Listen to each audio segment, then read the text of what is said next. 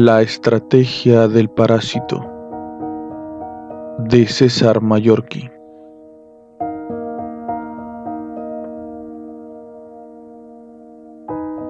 Este libro está dedicado a Elena y María Astier Álvarez, porque tienen estrellas en los ojos e iluminan el mundo con sus sonrisas.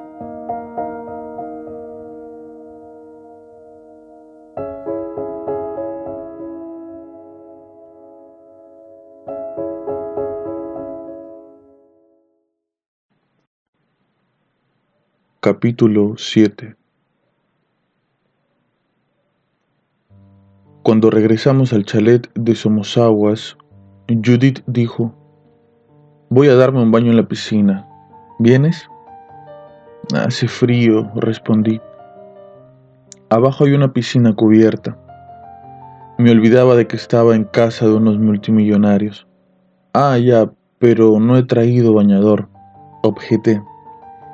Da igual, buscaré uno de mi padre.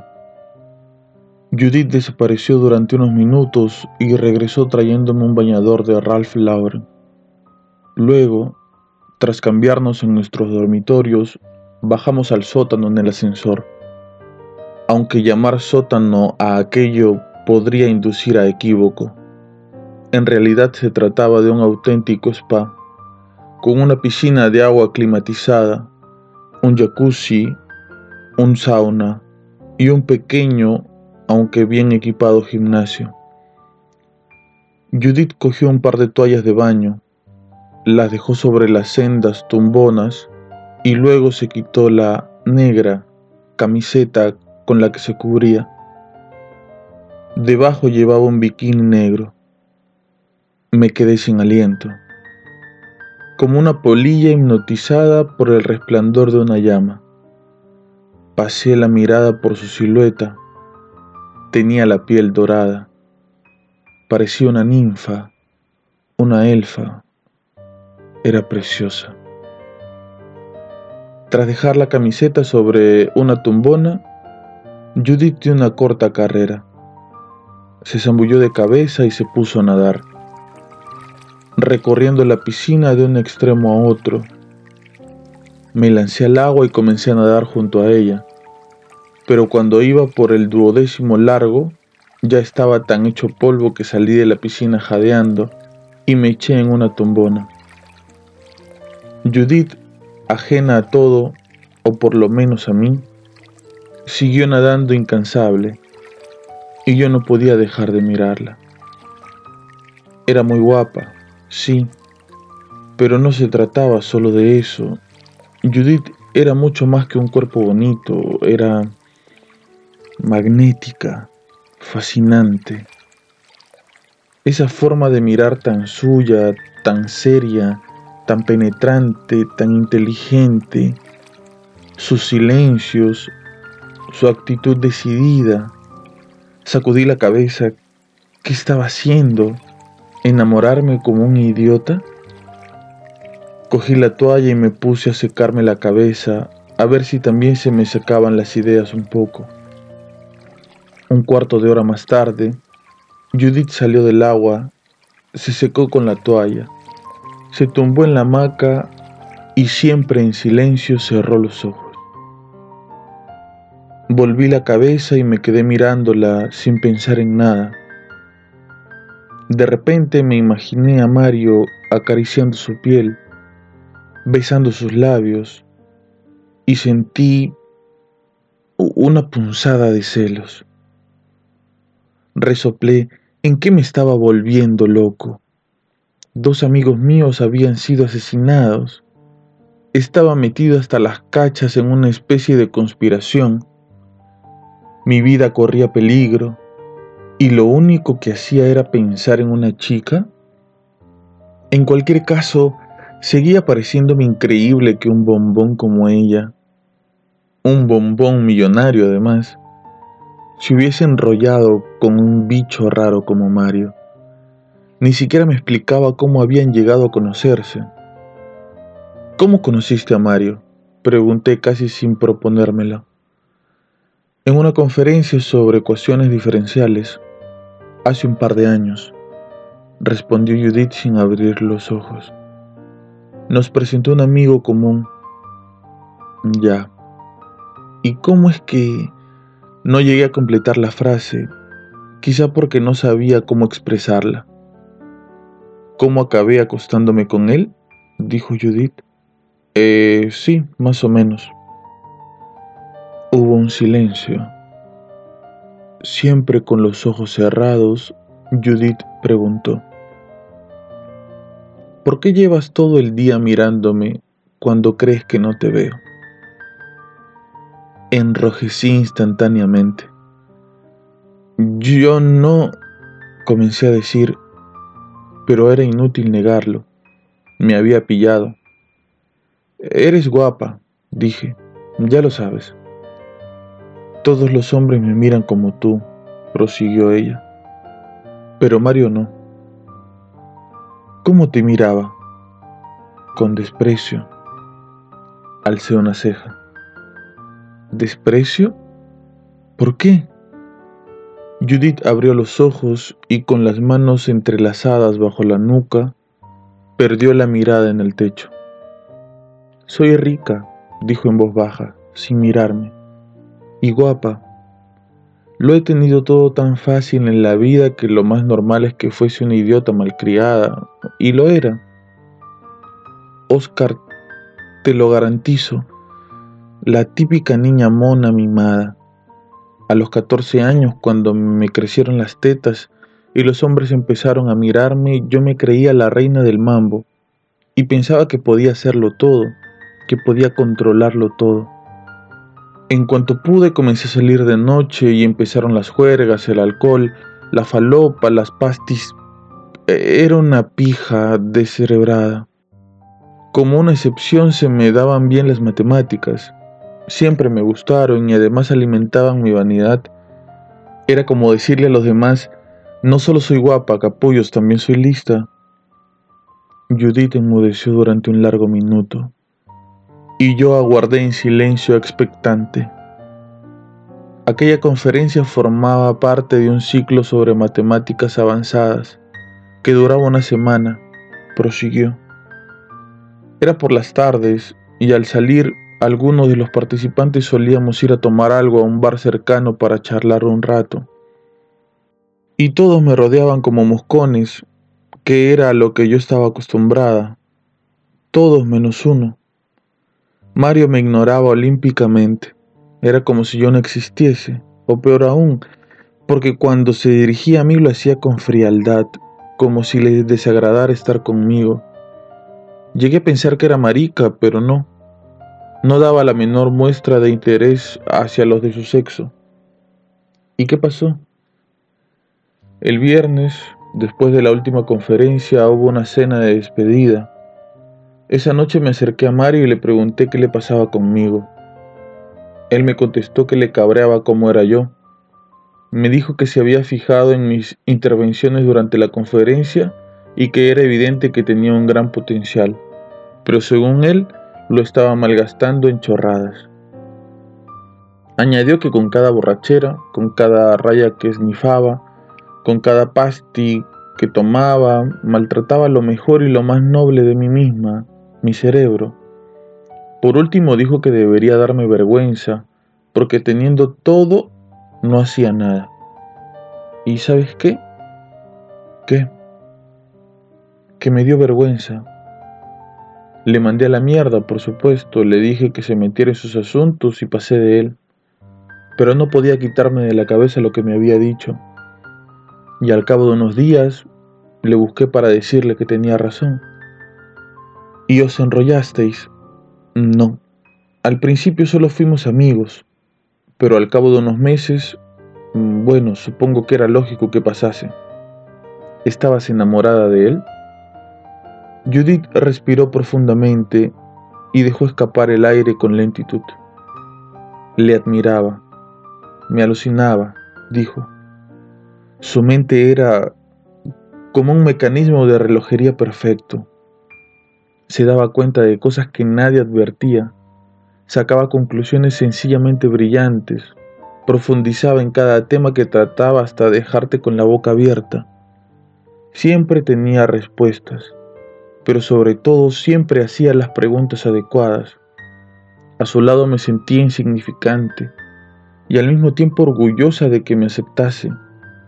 ¿Eso es amor? ¿Puedes amar a alguien para quien tu mente es poco más que la de un chimpancé?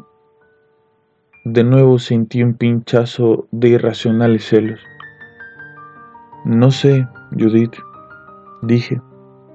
Apenas conocí a Mario, solo tuvimos trato en el colegio y no éramos más que unos chavales. Todo el mundo sabía que era muy listo, pero no hasta qué punto. Hice una pausa y pregunté, ¿quién dejó a quién? Él me dejó. Ya estaba obsesionado con sea lo que sea que había descubierto, y apenas nos veíamos un día fui a su casa, una visita sorpresa, y me dijo que estaba muy ocupado y que no tenía tiempo para mí. Luego me pidió que me fuese y no volví a verle hasta que me buscó para pedirme que te ayudara. ¿Qué tal lo llevaste?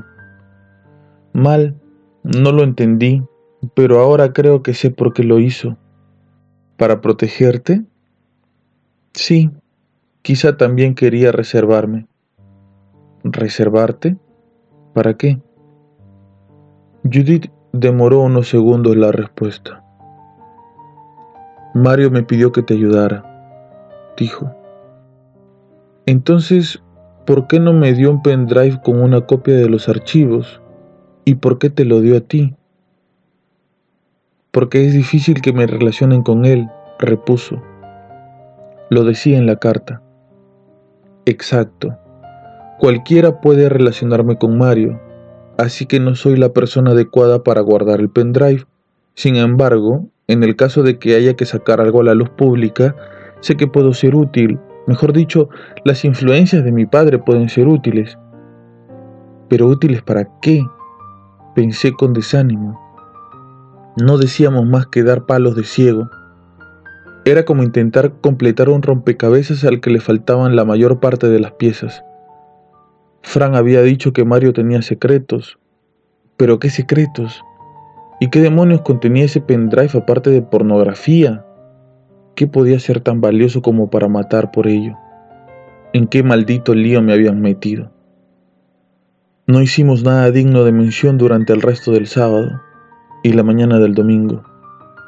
De vez en cuando me sentaba ante el ordenador y probaba posibles claves para abrir el archivo Miyazaki pero siempre obtenía la misma descorazonadora respuesta. Password incorrecto. Y ya no se me ocurría qué poner. El domingo por la tarde, después de comer, Judith y yo nos dirigimos al salón. Ella puso un CD de Diane Krall y se sentó a mi lado en el sofá. He buscado información en internet sobre Tesseract System, la compañía que citaba Mario en su carta, dijo. Y Parece una empresa modélica. La fundó un informático californiano llamado Alexander Clark en 2004 y en muy poco tiempo se ha convertido en una de las grandes del sector, tanto en hardware como en software.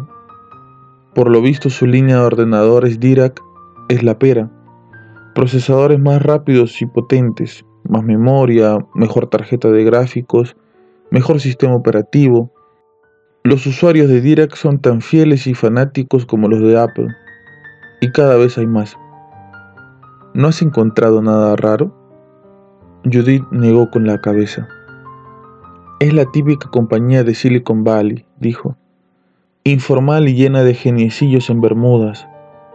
Por lo visto están a punto de lanzar una nueva serie de ordenadores que según dicen va a ser una revolución. ¿Qué clase de revolución?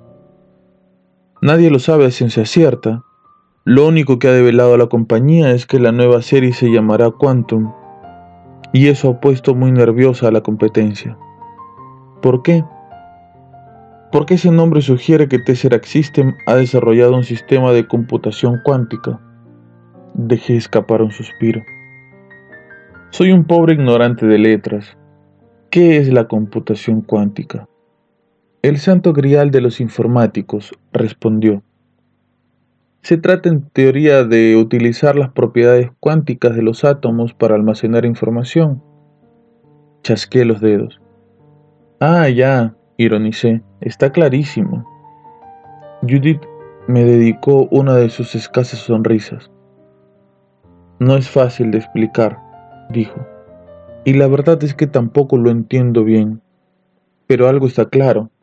Si se desarrollara la computación cuántica, los aparatos basados en ese sistema dejarían a los actuales ordenadores a la altura de mm, los ábacos o las reglas de cálculo. Sería un bombazo. A última hora conecté el móvil. Lo había dejado apagado durante el fin de semana, así que me encontré con varias llamadas perdidas. Dos eran de Paloma y cuatro correspondían a un número privado. También había un SMS de la policía en el que me pedía que me pusiera en contacto lo antes posible con el inspector Yáñez. Eran casi las once, de modo que decidí dejarlo para el día siguiente. Aquella noche soñé con el cadáver de Emily. El lunes me desperté muy temprano. No pensaba ir a clase, pero llevaba dos días encerrado y las paredes se me caían encima. Además tenía que sacar dinero y hacer unas llamadas, así que le dejé una nota a Judith, abandoné el chalet, me dirigí caminando a la parada de autobús y cogí el primero que llevaba a Pozuelo de Alarcón, un pueblo pegado a Madrid, lleno de urbanizaciones. Eran las nueve y media cuando me bajé en el centro de Pozuelo, que ya se encontraba en plena actividad, con las calles llenas de tráfico y peatones. Divisé un banco y me dirigí al cajero automático. Inserté la tarjeta, marqué la clave y pulsé la tecla de sacar dinero. Tras una ronroneante pausa, un cartelito apareció en la pantalla.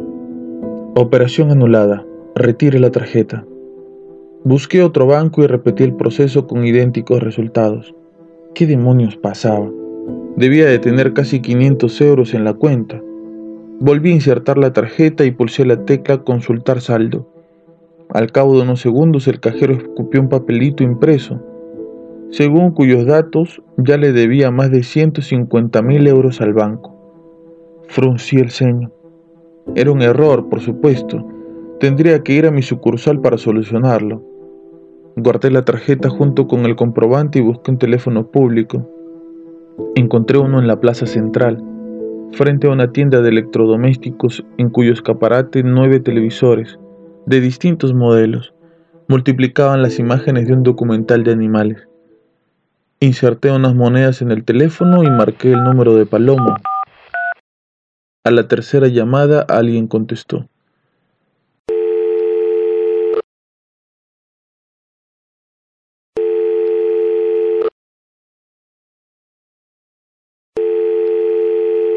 Hola, Oscar. Era una voz de mujer, pero no la de Paloma. ¿Quién es? pregunté. Eso no importa. Tenía la voz profunda y suave, de terciopelo, una voz amable, pero extrañamente fría a la vez. Hacía un tiempo queríamos hablar contigo. Oscar. Prosiguió. Tienes algo que nos interesa el pendrive que te envió Mario Rocafort. Un escalofrío me recorrió el cuerpo. Incapaz de reaccionar me quedé mudo con el auricular pegado en la oreja. ¿Me estás escuchando, Oscar? ¿Quién es usted? logré preguntar. Somos tus amigos, unos amigos muy generosos, tan generosos que puedes fijar tú mismo el precio. Dinos lo que quieres a cambio del pendrive y te lo daremos. ¿Y si prefiero quedármelo? Hubo una pausa. Entonces, dijo la voz en tono apenado, nos decepcionarías y tu vida se complicaría mucho. ¿Qué van a hacer? exclamé en voz alta, casi gritando. ¿Matarme como a Mario y a Emilio? Otra pausa. El pendrive, Oscar. Entréganoslo y sabremos agradecértelo. Colgué el teléfono bruscamente. Había intentado comportarme como un gallito, pero lo cierto es que estaba muerto de miedo. ¿Quién era aquella mujer y cómo me había localizado? Nadie sabía que estaba en Pozuelo y había escogido ese teléfono público al azar. ¿Cómo demonios habían intervenido la llamada y cómo sabían que era yo quien llamaba? Alcé la mirada y de pronto, al fijarme en el escaparate de la tienda de electrodomésticos, el corazón me dio un vuelco. Los nueve televisores mostraban el primer plano del rostro de una mujer rubia, joven y guapa. La misma mujer que había visto fugazmente en la pantalla del ordenador de Mario. Una mujer cuya imagen multiplicada parecía mirarme fijamente. El pánico me recorrió el cuerpo, como un chute de adrenalina, y eché a correr, huyendo de no sabía qué. Recorrí tres manzanas a la carrera y me detuve hasta que vi un taxi libre. Lo paré. Le pedí que me llevara a Somosaguas y pasé todo el trayecto procurando calmarme primero e intentando después encontrarle sentido a lo que había pasado. Cuando llegamos al chalet, le pagué al taxi. Corrí a la entrada y pulsé el timbre. Me abrió Judith. Entré en el recibidor y le dije, tengo algo que contarte. Y yo a ti, replicó ella. Estaba muy seria, más de lo habitual. Ha vuelto a venir la policía, prosiguió. Dos agentes me preguntaron si sabía dónde estabas. Dijeron que el juez ha dictado una orden de busca y captura en tu contra porque tienen pruebas de que mataste a Emilio.